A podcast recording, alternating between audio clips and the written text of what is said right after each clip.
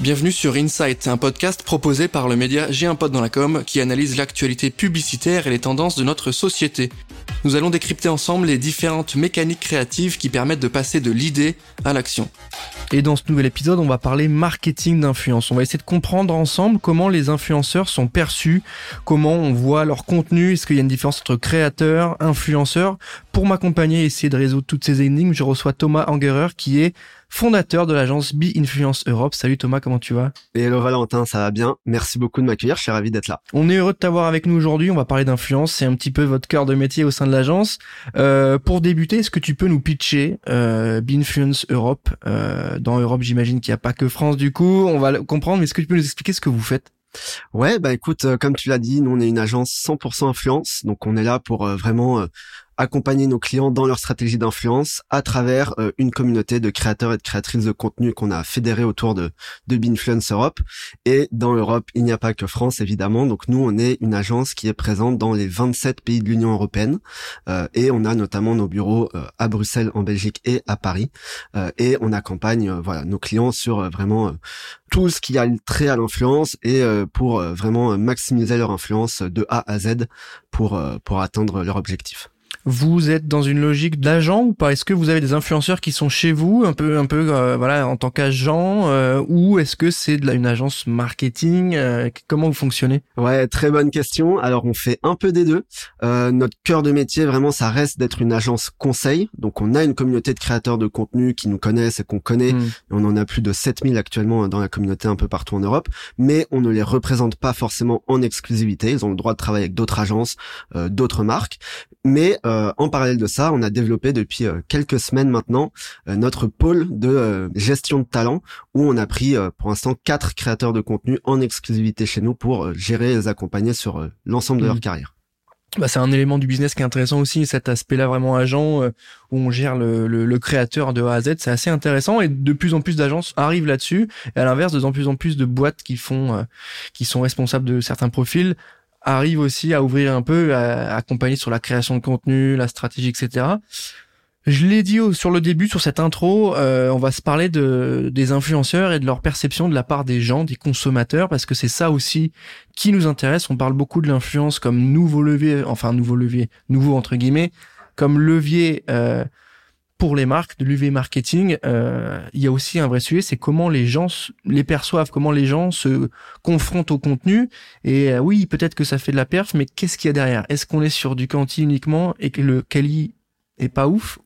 Ou est-ce que c'est sympa aussi à ce niveau-là?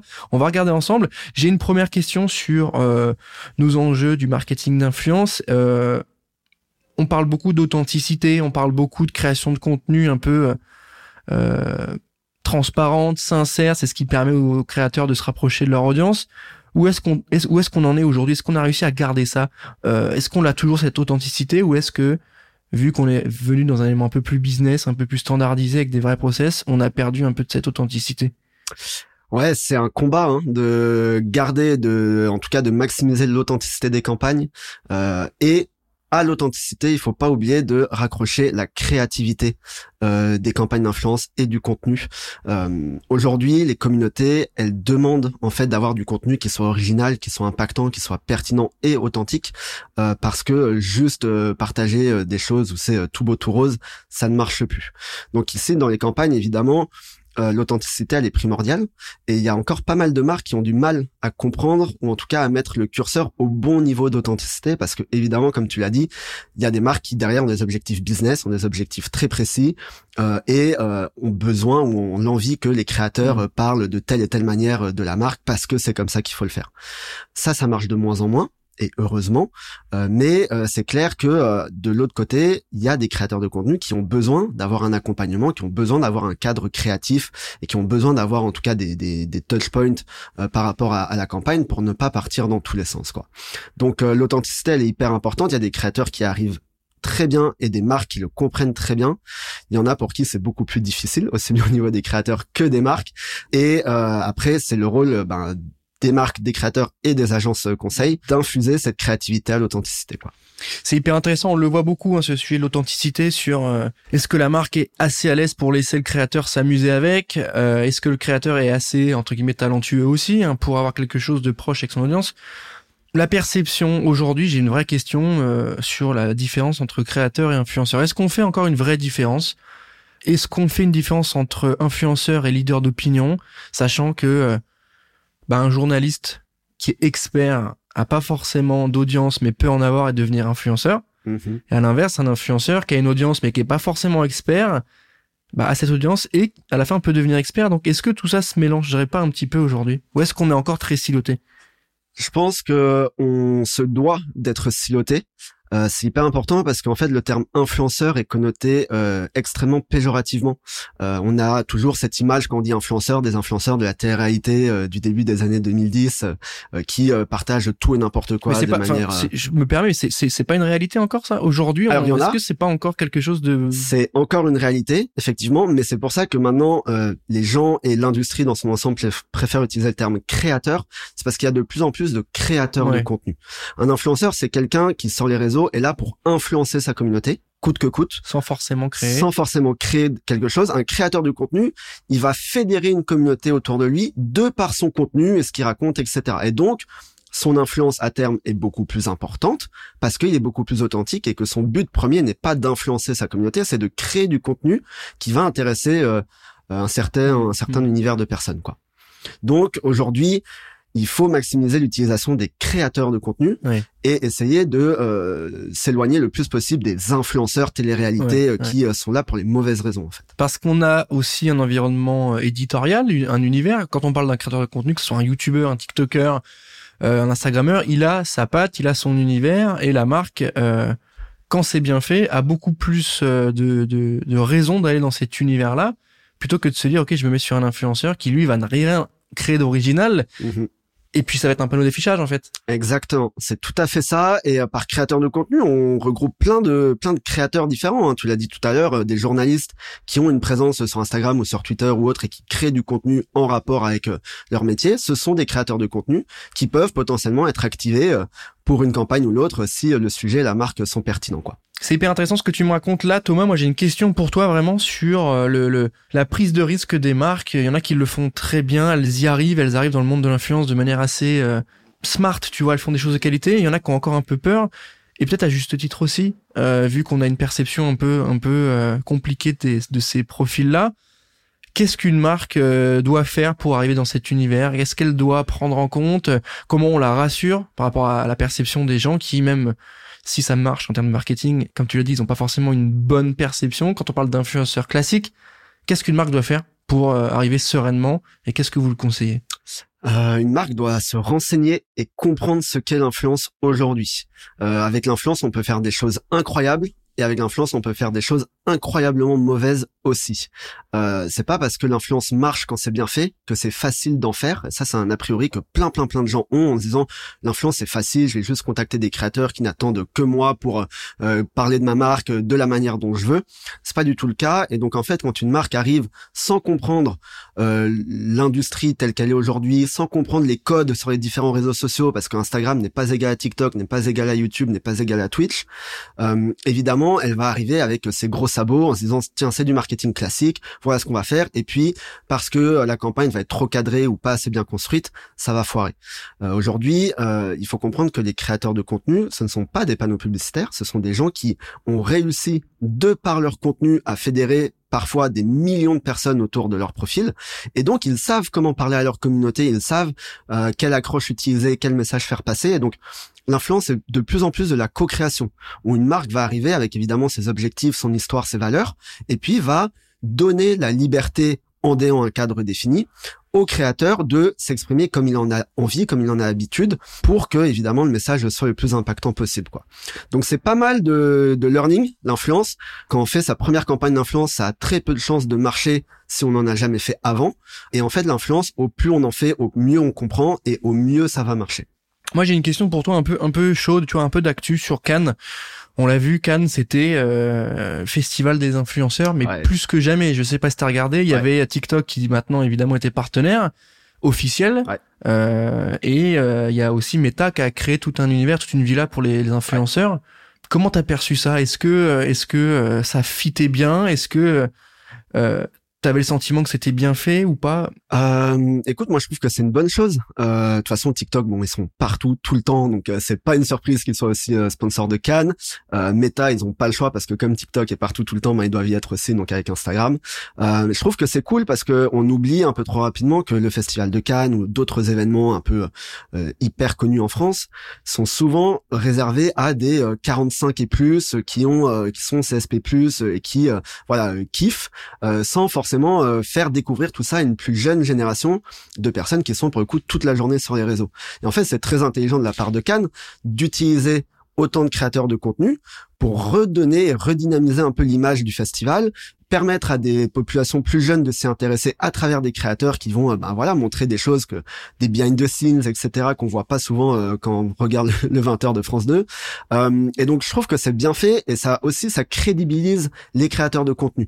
comme tu dis, il y a encore des personnes qui pensent que pourquoi ils sont là, à quoi ils servent. Mais en fait, en les invitant à des événements de cette envergure, ça permet de leur donner un poids et une crédibilité de manière globale par rapport à ben, leur statut de créateur de contenu. Quoi. Donc moi, je trouve que c'est hyper cool. Et puis là, cette année, il y a des trucs euh, vraiment assez incroyables qui, qui ont été réalisés, donc euh, je suis content.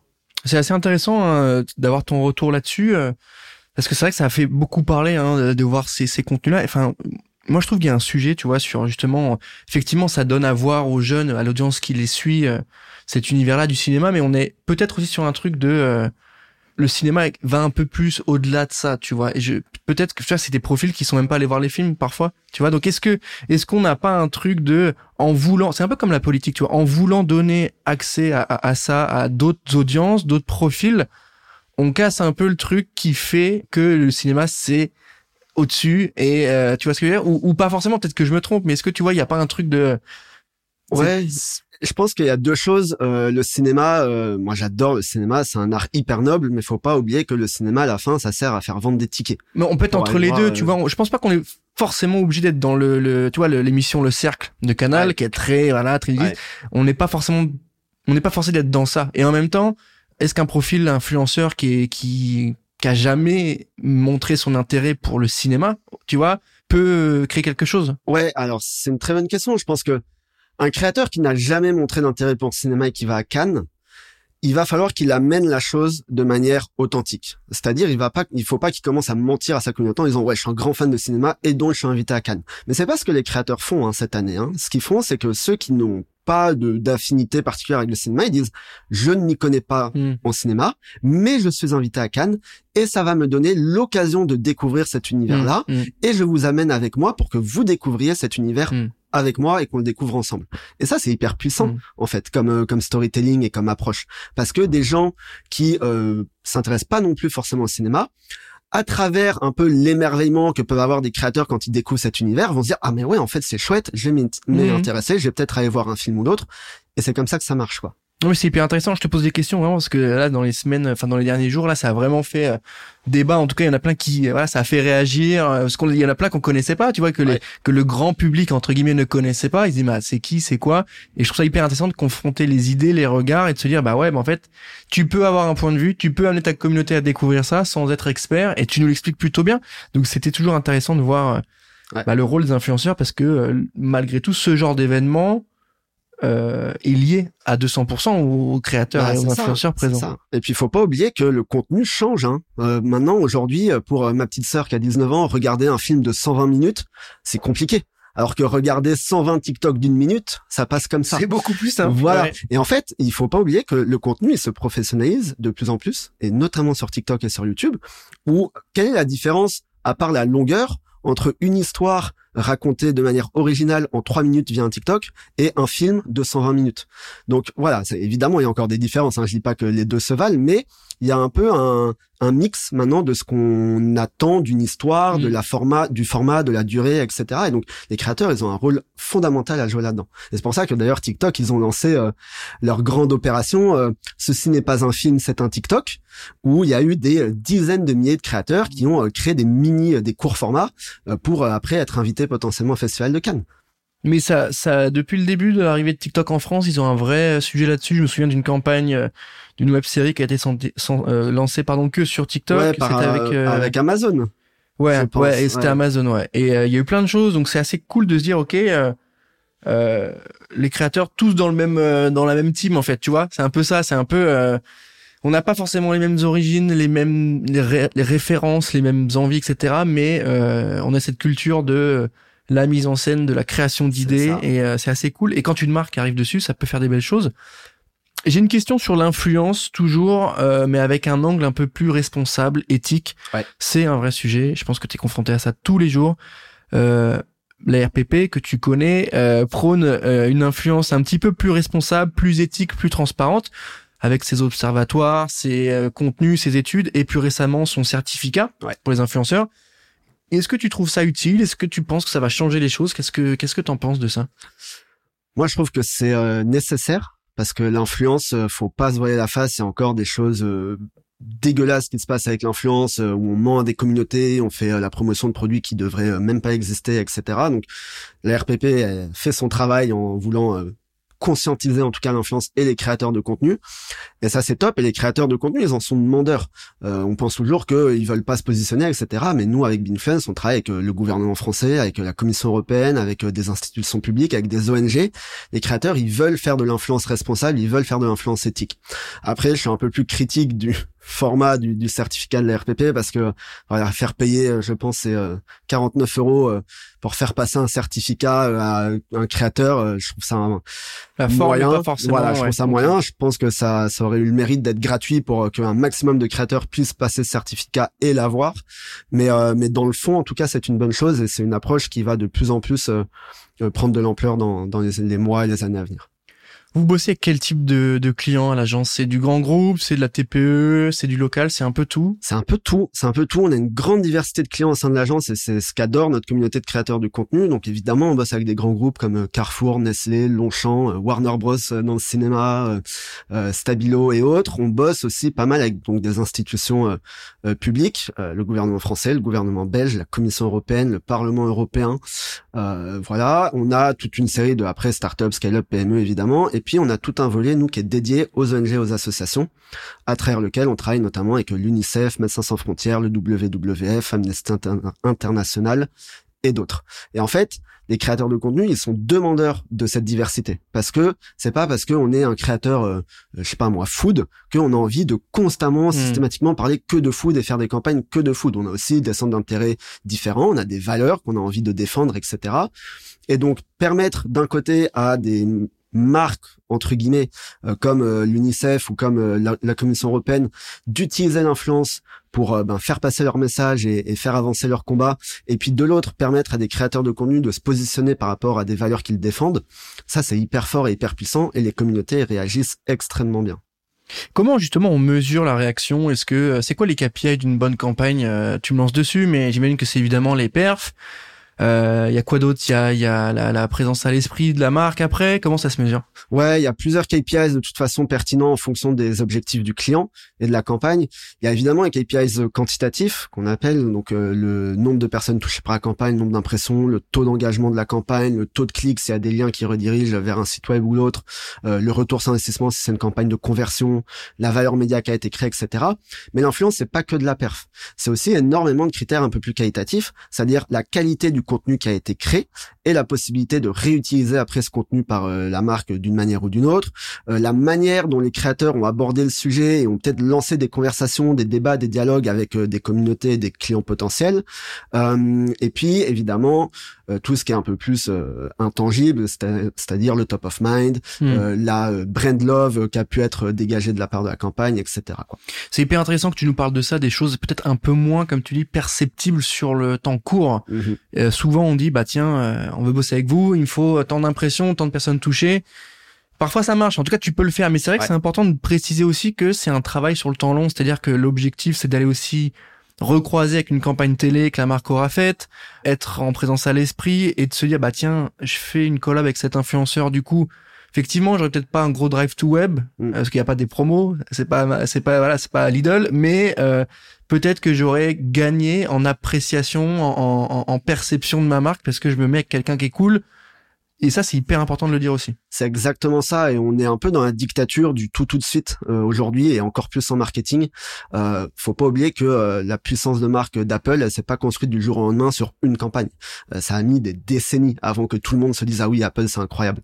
Et l'influence, c'est un peu pareil quoi. On peut faire des one shot pour des sujets très précis et qui vont marcher, mais au plus on étale et on régularise l'influence sur le long terme, et au plus les résultats vont être incroyables euh, en termes euh, précis, mais aussi sur euh, voilà l'image de marque, l'association entre des créateurs cool, du contenu cool et une marque qui donc va devenir cool.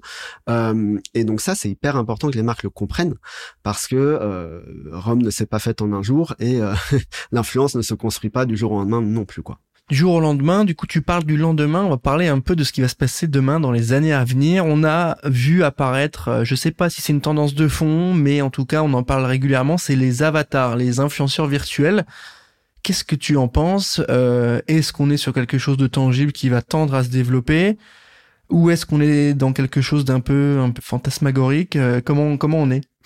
Ouais, alors je suis assez fasciné moi par euh, l'émergence des, des, influenceurs virtuels.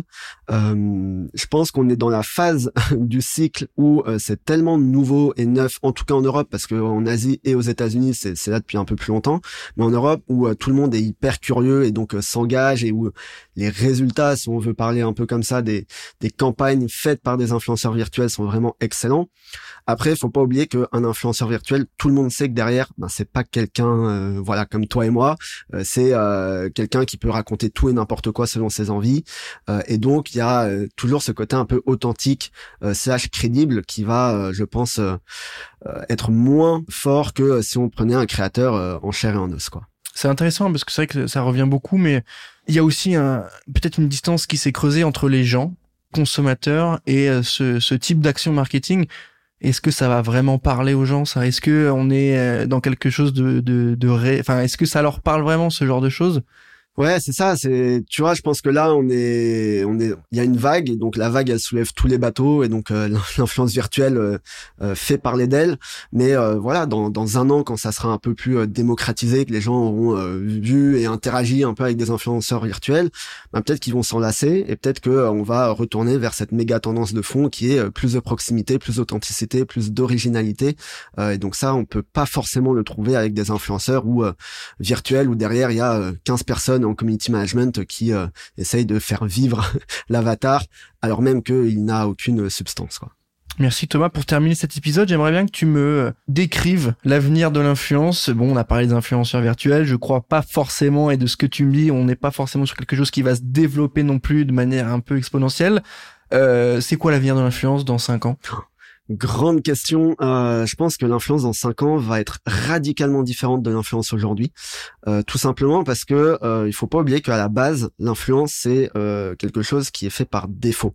C'est-à-dire que les marques elles font de l'influence parce que c'est un canal qui marche, mais on aurait dit aux marques que euh, parler à des chèvres ça marchait, elles auraient parlé à des chèvres. et de l'autre côté, il y a des créateurs du contenu qui font de l'influence parce que c'est leur unique moyen de monétiser leur communauté aujourd'hui. Et ça, ça va changer parce que Meta, TikTok, YouTube et autres euh, sont en train de euh, lancer d'autres moyens de monétisation des communautés par les créateurs avec une monétisation directe à travers euh, des abonnements ou du contenu exclusif ou autre. Et ça, ça va permettre à plein plein plein de créateurs de s'émanciper des collaborations rémunérées et de se dire en fait moi maintenant au lieu d'accepter tout et n'importe quoi, je ne vais accepter plus que des collaborations qui m'intéressent vraiment parce que j'ai la possibilité de me rémunérer autrement en parallèle. Et donc je pense que l'influence, elle va être peut-être moins massive dans cinq ans, mais un peu contre-intuitivement, elle va être beaucoup plus qualitative hmm. parce qu'il n'y aura que des campagnes avec des créateurs qui vont vouloir vraiment participer aux campagnes. Bah on le voit avec euh, initialement Twitch qui a basé son modèle là-dessus, ce qui fait que les créateurs sont beaucoup moins dépendants de la pub euh, en collaboration avec les marques, vu que c'est des subs et que c'est la communauté qui, qui, qui rémunère. Instagram l'a fait avec les lives sur lesquels on peut faire des dons aux créateurs. Il va pouvoir avoir un lien, un call to action maintenant sur les reels. Euh, TikTok fait pareil sur un système de, de, de rémunération sur des contenus. Enfin, on arrive sur ça, on arrive sur un peu moins dépendant des, des, des collabs tierces et peut-être plus de rémunération. En vrai, toutes les semaines, on a une nouvelle feature sur comment on rémunère mieux, efficacement et de manière pertinente les créateurs pour qu'ils restent chez nous, qu'ils continuent à créer chez nous, même Snapchat le fait. C'est assez intéressant et merci pour ce point qui, c'est vrai, est pas forcément évoqué souvent sur le fait que euh, les plateformes euh, font ce travail-là. On parle des marques, des agences, mais les plateformes aussi ont besoin de ces créateurs? Bah, Elles en ont besoin parce que c'est euh, les euh, les personnes qui euh, créent le plus de contenu et créent du contenu plus souvent pertinent. Et donc une plateforme sans contenu, ben ça ne sert à rien. Et donc évidemment qu'elles doivent tout faire pour essayer de garder un maximum de créateurs sur leur plateforme. Et ça, ça passe par une meilleure distribution, en tout cas de, de, de du, du, revenu et du chiffre d'affaires. Quoi. Faut pas oublier que jusqu'à très très très récemment, les créateurs qui postaient du contenu qui faisait des dizaines de millions de vues sur Facebook, ils étaient rémunérés zéro s'il n'y avait pas une collaboration derrière. Ça me permet de faire un petit point sur Dailymotion. C'est pour ça que ça n'a pas bien évolué, hein, pour ceux qui euh, n'auraient pas forcément les infos, mais pourquoi YouTube a décollé et versus Dailymotion à l'époque, alors que Dailymotion était devant, euh, bah, parce que bon, derrière t'avais les US qui poussaient fort, mais t'avais aussi un aspect business. Exactement. Et que t'expliques très bien que Dailymotion n'avait pas, ne rémunérait pas ses créateurs, n'avait pas de système d'enchères, n'avait pas de système de, de, bah, de rémunération de, des revenus, de revenus sharing, ouais, c'est ça. Et aujourd'hui, euh, YouTube, euh, on s'extasie parce qu'il donne 55% du revenu euh, au créateur. C'est fou, c'est fou. Mais normalement, ça devrait être 90% du revenu qui irait au créateur, mm. parce que encore une fois, sans le créateur, ces plateformes n'existent pas.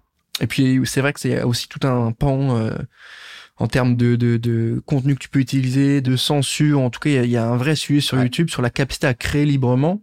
Euh, qui va commencer à poser problème, c'est clair. On va arriver dessus. Mais je trouve ça hyper intéressant, Thomas. Malheureusement, on arrive à la fin de cet épisode. On aurait pu en parler encore pendant longtemps, ce sujet-là, de l'influence, de la perception des influenceurs et de l'avenir surtout. C'est ton métier, c'est votre métier, c'est votre expertise. Je rappelle que tu es euh, fondateur de l'agence Be Influence Europe. Merci Thomas d'avoir pris le temps de répondre à mes questions. Merci beaucoup Valentin, c'était un plaisir. On est ravis de t'avoir eu aujourd'hui avec nous. Pour ceux qui nous écoutent, n'hésitez pas à mettre 5 étoiles sur Apple Podcast, c'est toujours bon pour le référencement et ça nous fait plaisir. Merci à tous de nous avoir écoutés. Moi je vous dis à très bientôt pour un nouvel épisode. Ciao